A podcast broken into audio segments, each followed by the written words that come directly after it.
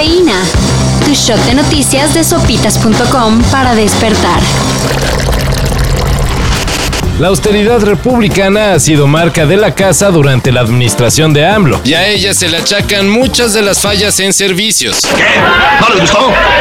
Vale todos, a ver quién es el primero. Pero como siempre se le puede echar más agua a los frijoles, el presidente anunció que subirá el nivel de austeridad del gobierno.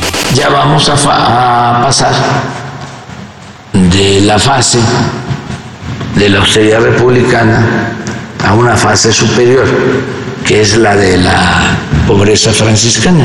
Según AMLO, el ajuste económico se reflejará en la reducción de viajes al extranjero de los funcionarios. Así que si ahora tienen un asunto que atender en otro país, pues para eso hay teléfonos y videoconferencias. Además, habrá reducción de viáticos y otros lujitos. Ah, bueno, pues así sí, ¿no? Pero en donde no escatima gastos la 4T, es en la construcción del tren Maya.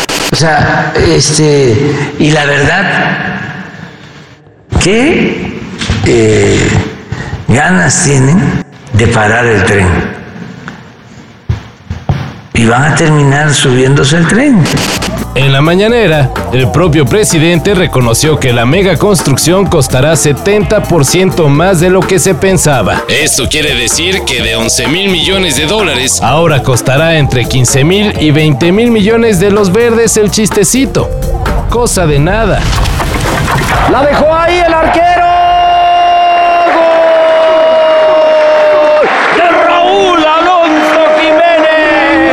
Apenas empezaba a agarrar vuelo Raúl Jiménez en la pretemporada con el Wolverhampton y que se nos lesiona. Mira lo de Jiménez.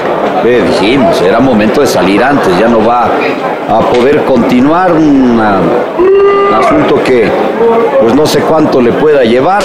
El mexicano fue reportado que una lesión en el ligamento colateral lo tendría fuera de las canchas por hasta ocho semanas. Sin embargo, su pareja Daniela Bazón apuesta a que solo necesita un par de semanas. Sin importar cuándo regrese, lo importante será meterle mucha pasión, porque el mundial ya está muy cerquita.